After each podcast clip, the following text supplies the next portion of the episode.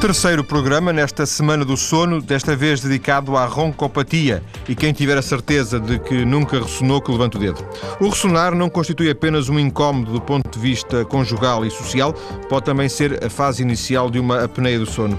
Para nos falar da roncopatia está em estúdio o médico otorrino João Passo, além de um doutoramento em otorrinolaringologia. Ele é o coordenador do Centro de Otorrinolaringologia do Hospital CUF Infante Santo. Muito boa tarde, doutor. Boa tarde. Viva. Há muita gente a aparecer na, na, na sua consulta de otorrinolaringologia por causa do ressonar? Ou ainda é um problema, digamos, subdiagnosticado? Não, penso que desde há algum tempo um, que vão aparecendo cada vez mais, digamos que eu já faço consulta há alguns anos e tenho vindo a assistir a uma progressão do número de doentes que chegam à nossa consulta, quer crianças, quer adultos, uh, pelo motivo de ressonar. As, as, crianças são, hoje em dia, penso que as mães já estão bastante alertadas ou já se têm feito bastantes campanhas sobre isso e uh, as mães trazem as crianças porque já dizem que elas uh, ressonam e que fazem paragens respiratórias e já ouviram falar o que é que são as apneias e os pediatras também estão mentalizados. Eu sou otorrinolaringologista, uh, como disse, e portanto é necessário tomar algumas medidas e isso. Em relação aos adultos, de facto vêm muitas vezes já alertados pelo problema das apneias, outras vezes apenas porque as companheiras ou as parceiras ou as mulheres referem que eles ressonam bastante e, e que isso de facto é um incómodo e eles vêm por isso às nossas consultas mas nota algum tipo de mudança social no sentido de que uh, hoje se dá mais atenção a esta questão e que de alguma forma há 20 anos, por exemplo, se achava que, a, que o ressonar era uma fatalidade? Sim, Ou não? nota, nota-se, nota-se sim, senhor. Quer dizer, agora, de qualquer maneira, eu queria saudar a vossa iniciativa em ter feito um programa deste género, porque acho que ainda isto é muito, muito pouco relativamente àquilo que é necessário fazer. Uh, eu vejo que, por exemplo, aqui há 20 anos, como estava a dizer, as indicações para fazer, por exemplo, uma amidalectomia, a extração das amígdalas, eram única, pura e exclusivamente uh, por infecção, quer dizer, era a criança que fazia fazia uh, 3, 4, 5, 6 amidalites em anos sucessivos que tinham indicação para ser operadas. Eu, por e... exemplo. Foi o meu caso quando era miúdo. Pois, pronto, era, era assim. Era, era comum, não era? Era, muito comum. E, enquanto que hoje em dia já há crianças que são operadas não fazendo uma única amidalite, única pura e simplesmente porque têm amígdalas muito grandes e, têm e, desenvolvem apneia de sono. E não há outra forma de controlar essa apneia de sono a não ser a extração. Apneias de sono que podem ser extraordinariamente graves. Eu estou-me a recordar, por exemplo, ter operado já uma criança com 19 meses que nem sequer se conseguia deitar. Quer dizer, a única posição que suportava era estar sentada, porque quando se deitava as amígdalas eram de tal maneira grandes que entupiam e a criança começava logo a arfar e com dificuldades respiratórias.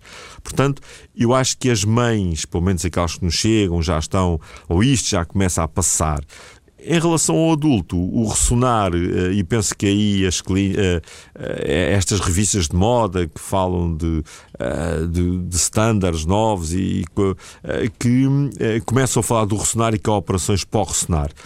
E, e, de facto há, há operações pós-ressonar. Agora, aqui será uma questão completamente diferente se operar ou não operar, de acordo com os estudos e de acordo com as necessidades e a clínica e aquilo que as pessoas querem.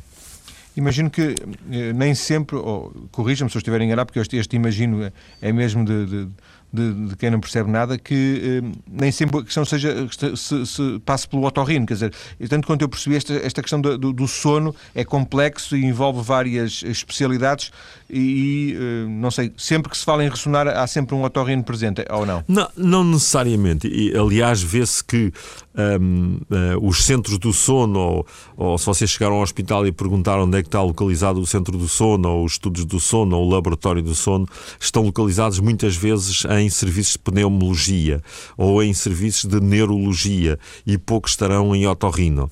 Uh, o otorrino está aqui porquê? Porque as apneias podem ser basicamente dois tipos, ou obstrutivas porque o ar não entra em quantidade suficiente, ou centrais porque elas têm localização já por deficiências do sistema nervoso central. Está claro que as obstrutivas passam uh, ou por dificuldades respiratórias nas fossas nasais, e aí está o otorrino, ou na orofaringe e no palato, e aí está novamente o otorrino. Digamos que uh, nós é que temos a capacidade de análise de observação, quer, por, quer por endoscopia direta, ou por avaliação das tomografias que se fazem a estes doentes, ou por análise de, por exemplo, exames que medem qual é que é o débito respiratório, que é uma coisa chamada rinodébitomanometria. E aqui aparece o otorrino. Uh, e isto quer dizer também que um, para além destas três especialidades que eu já enumerei, a otorrino, a neurologia, um, a pneum, pneumologia, que estão habitualmente ligadas ou mais ligadas, uh, deverá haver também outras uh, aqui assim ligadas. A psicologia, lá. a psiquiatria, porque a, a, Presidente da Associação Portuguesa do Sono, por exemplo, é psiquiatra, e portanto imagino que também seja uma, uma área que, que também possa convergir. Sim, mas estava-me a lembrar, por exemplo, de outras, como por exemplo a endocrinologia, porque muitos dos obesos ressonam e têm problemas respiratórios uh, e, e têm, quer dizer, eles já que têm uma, uma, uma vida e uma qualidade de vida má por serem obesos, por terem peso a mais, por terem dificuldade em deslocar-se, e se ainda por cima disto a crescermos uma apneia de sono, portanto, uh, porque, e, uh, e haverá também outras aqui, como essa que se falou, uh, e outras ainda que nós poderemos envolver. Portanto, é uma abordagem multidisciplinar. Eu acho que ninguém poderá dizer que é dono da, daquela doença. Aliás, não há donos da, da, das doenças, mas Uh, isto Mas poderá esta, em particular, esta em particular é, é, bastante transversal, não é? É, porque isto pode, poderá criar alguma dificuldade ao doente quando está a ouvir uma coisa destas, a dizer assim: olha, eu tenho isto e aonde é que eu me devo dirigir? E, e ela poderá ir ao otorrino, porque a, a Sociedade Portuguesa de Otorrino e os otorrinolaringologistas, qualquer um deles estão bem conscientes do que é que a situação é e também estão bem conscientes, e estamos bem conscientes, de que nós uh, nem sempre somos o, a, a resolução ou, ou a resolução resolução do doente. Nós poderemos fazer o diagnóstico, poderemos ajudar e, e, depois temos outra obrigação ética, que é aquela que qualquer médico tem, que é de explicar muito bem ao doente o que é que é a doença, o que é que ela envolve e quais é que são as soluções ainda para perceber se existe hoje uma atitude diferente eh, relativamente a esta questão do, da roncopatia, do ressonar, queria também saber se, quando estudou medicina e, e quando fez a sua especialização em otorrinolaringologia, se esta questão do sono, uh, da roncopatia, perdão, era não digo ignorada, mas subvalorizada e se hoje há uma atenção maior face àquilo que vê, por exemplo, do, dos jovens que acabam as licenciaturas de medicina, etc. Sim, sem dúvida, sem dúvida. Um, poderemos. Uh, por aí vai conseguir chegar à minha idade, que é 60 anos. Uh, mas, uh, portanto, quando eu me licenciei em 75... Já permite fazer um, uma, uma, uma, análise bastante, Exato. bastante consigo andar, no tempo, não é? Isso, consigo andar para trás e, e, e, e, digamos, quer dizer, quando, nós nos, quando eu me formei naquela altura, uh, numa altura cheia de esperança, 75, está a ver logo a seguir ali ao 25 de Abril, e, e também não, não nos tínhamos sido muito alertados para esta situação. Digamos que eu recordo-me, estava em Santa Maria nessa altura e de se ter feito a primeira traqueotomia a um doente com apneia de sono. A traqueotomia é um, portanto, faz-se um orifício na traqueia para a pessoa respirar melhor eh, e era um doente eu, da professora Teresa Paiva que eu ouvi, teve aqui há uns ontem. dias, ontem, ontem, salvo erro, e eh, esse doente é um doente com uma dificuldades, eh, ele adormecia em qualquer sítio, portanto estava-se a começar a falar nisto, a começar a falar nisto. Nem sequer propriamente os nossos livros abordavam muito isto. E, e recordo-me perfeitamente, era um doente que sentava, esperava 5 minutos por nós e já estava a dormir. Pessoa jovem, era ali da região de Setúbal e, e tinha sido proposto um, fazer uma traqueotomia, portanto, criar um orifício de maneira a fazer um curto-circuito à via respiratória superior. E no dia a seguir a ter-se feito a operação, uh, o doente estava como novo. O doente ria-se, que era uma coisa que nós nunca tínhamos conseguido naqueles dias em que fizemos a história, em que tivemos a estudar o doente. Ele não se ria, era uma pessoa que tinha sempre as pálpebras a meia haste, uh, que estava sempre com ar entristecido, como... e a vida mudou para aquele senhor. Está claro que isto uh, foi uma mudança completamente radical que eu vi, que assisti à minha frente, uh, e, e, hoje em dia esses doentes uh, são doentes que vivem com os CPAPs, com os aparelhos de respiração assistida, uh, com que eles dormem e que muda completamente e radicalmente a vida a estas pessoas. Só quem estuda e quem vê hoje em dia, e você vê um doente destes antes e depois disto ter acontecido, percebe o bem que é poder fazer isto a estes doentes. E de facto é uma patologia que pode ter uma repercussão social tremenda, porque aquilo pode um, eh, provocar hipertensão, pode provocar alterações do líbido, pode provocar alterações na condução. Portanto, a nossa vida, aquilo que para nós é o, o nosso prazer do dia a dia, por aquilo porque vale a pena viver, de repente deixa de ter necessidade. E, e há, há que tomar atitudes, há que ensinar os jovens médicos. Agora, Uh, também há que ensinar muito bem quais é que são as balizas de cada uma das uh, atitudes a fazer e, e, da prudência e dos pequenos passos que se devem fazer de cada vez. Antes de fecharmos esta primeira parte, e já que falámos um bocadinho do, de, em, que, em que o convidei a, a regressar ao passado, uh, um passado, o, a, o, seu, o seu percurso na medicina faz na clínica, mas também nas aulas, certo? Na docência. Sim, uh, uh, simultaneamente. Portanto, tenho tido esse privilégio, porque é um privilégio que se poderá dizer e simultaneamente uma responsabilidade.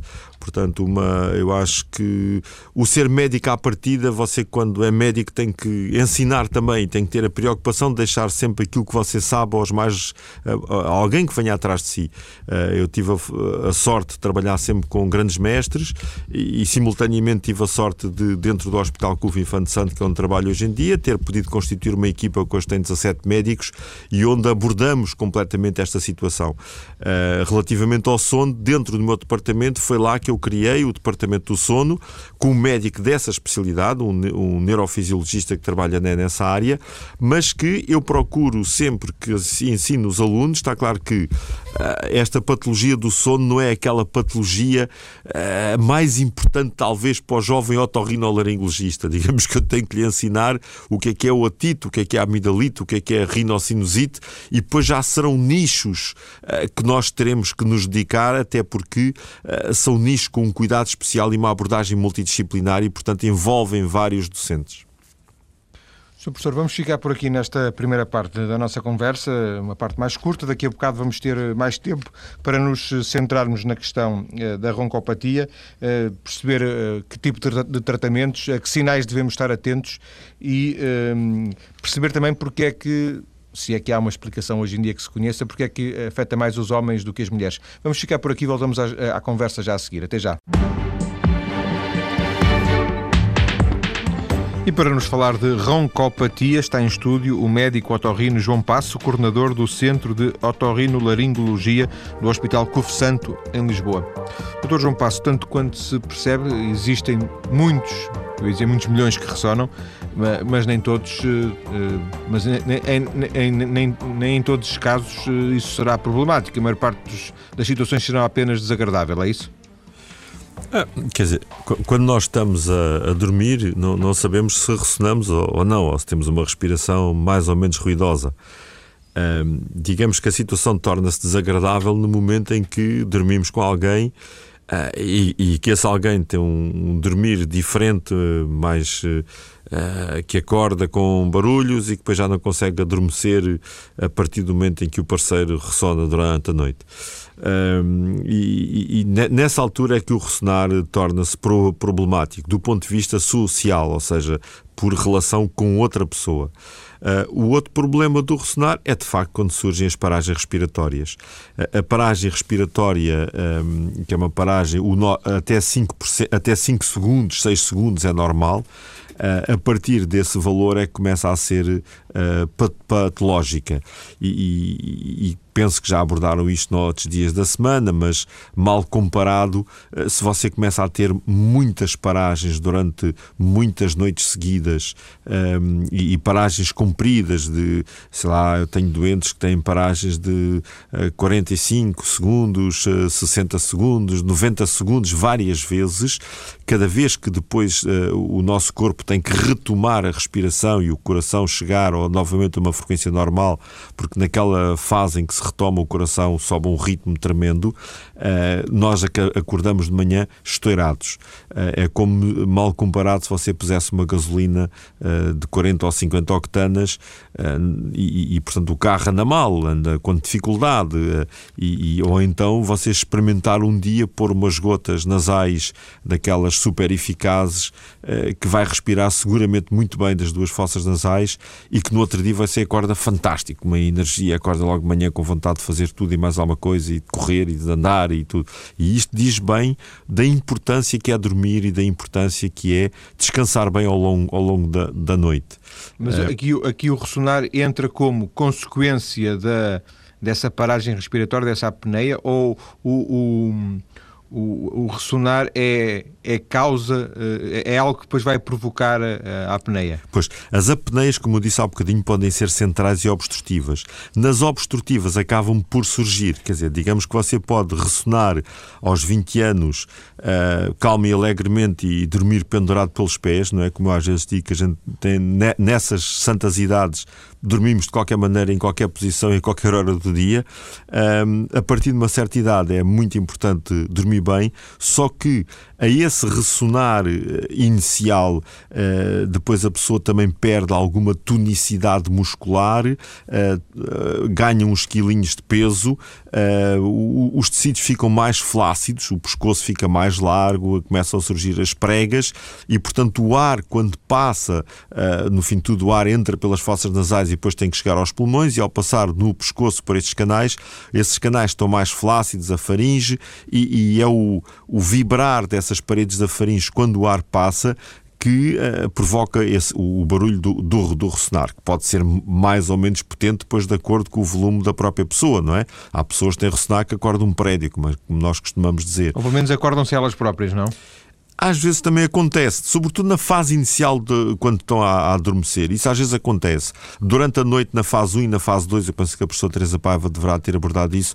Depois, na, numa segunda fase, já não acordam mesmo. Acorda é o parceiro que está com eles ao lado. E, portanto, o, eh, voltando à questão inicial desta, desta segunda parte da conversa, eh, não seria possível todas as pessoas que ressonam eh, tratarem-se, porque isso, se, é verdade que são 2 milhões, como penso, li alguns que se estima Sim. que haja 2 milhões de pessoas em Portugal que ressonam, aí é que o serviço, aí é que o FMI tinha mesmo que vir só para, só para financiar a. Uh, toda, todas as intervenções relacionadas com, com o ressonar, não é? Portanto, só em certos casos é que se justificaria alguma intervenção médica ou não? Sim, quer dizer, ver, a intervenção médica só se justifica verdadeiramente, eu digo isso muito aos meus doentes, Quer dizer, depois de fazer o exame ao sono, eh, que no fim de tudo é uma medição, uma objetivação se há ou se não há apneias, quantas é que elas têm, quantos segundos é que elas têm, e são apneias eh, que são de gravidade ligeira, média gravidade, gravidade profunda, é, é que nós podemos intervir, eh, sinceramente. Porque a gente sabe que as apneias mais graves têm consequências que vêm por arrasto, que é a hipertensão, alterações laboratoriais, as alterações da atenção, por aí fora. E aí, nesses casos, nós devemos intervir. Ou o doente procura-nos, quer dizer, não somos nós que vamos procurar os doentes.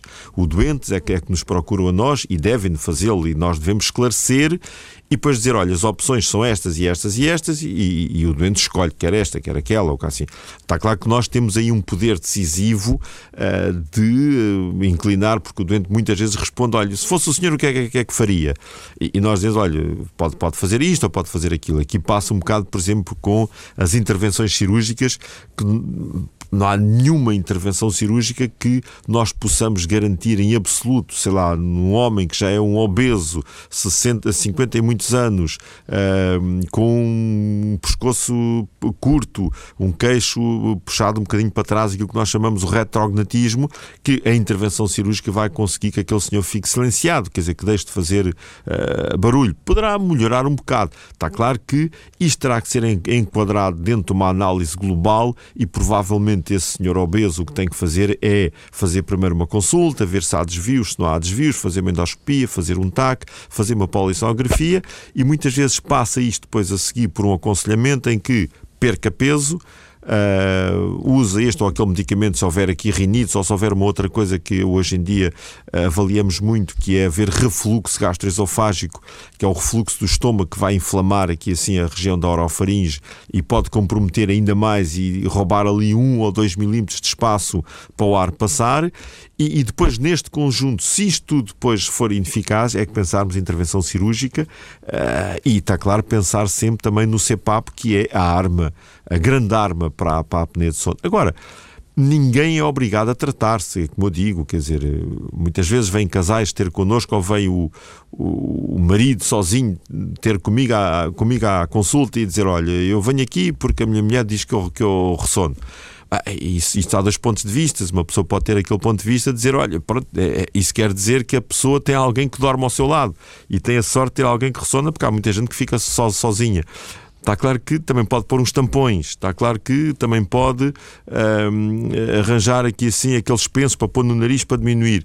Eu penso que toda a gente tem que conversar um bocadinho com toda a gente, saber-se todas as hipóteses que existem e a ajuda muitas vezes, por exemplo, desses grandes ressonadores, desses grandes doentes com apneia, que são pessoas extraordinariamente infelizes que tem que passar por uma ajuda não só do médico, mas também da própria família. Quando nós dizemos que existe uma abordagem multidisciplinar, nesta abordagem multidisciplinar devem ser envolvidas outras especialidades, mas também a própria família deve ajudar nisso. Porque muitas vezes eu percebi. Eh, eh, o que está a dizer é que de alguma forma se desaconselha que haja algum tipo de intervenção, de intervenção médica, cirúrgica ou não, mas intervenção médica em casos em que haja, haja, haja a roncopatia, mas não haja haja consequências dessa roncopatia? Exatamente.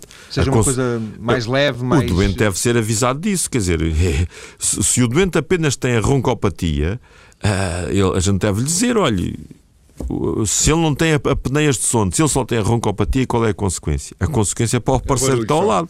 Pois. Uh, Porquê é que os homens são mais uh, afetados do que as mulheres? eu poderia dizer que as mulheres são mais sensíveis. De facto, mas de facto é uma verdade. Se você me perguntar na minha consulta, as pessoas que vêm ter comigo com queixas de roncopatia, 90% serão homens. Mas há uma pequena faixa de mulheres que também vêm ter eh, comigo a dizer que ressonam e que têm esses problemas. Uh, digamos que os homens uh, mais rapidamente, eu penso que os homens mais rapidamente per, uh, ganham peso, muitas vezes estão mais cansados muitas vezes hoje em dia comem a deshoras. Eh, eh, uma das consequências disto e do aumento de peso e dessa desregulação é um bocado o nosso dia a dia.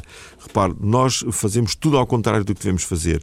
Tomamos um pequeno almoço pequeno, almoçamos muito pouco e depois jantamos muito. Quer dizer, a grande refeição do dia, a refeição do encontro da família, do, do prazer da mesa, de estar com as pessoas, de, de se conversar, os problemas que há, essas coisas todas, é o jantar. Passado pouco tempo, o que é que se faz? Vê-se um bocado de televisão, lê-se um bocado de jornal e vai-se para a cama. Portanto, entre o jantar e o ir para a cama, não há tempo para fazer uma digestão, não há tempo, por exemplo, para dar uma volta à rua com o cão, não há tempo para uh, digerir, para ir para a cama já com a digestão bem feita.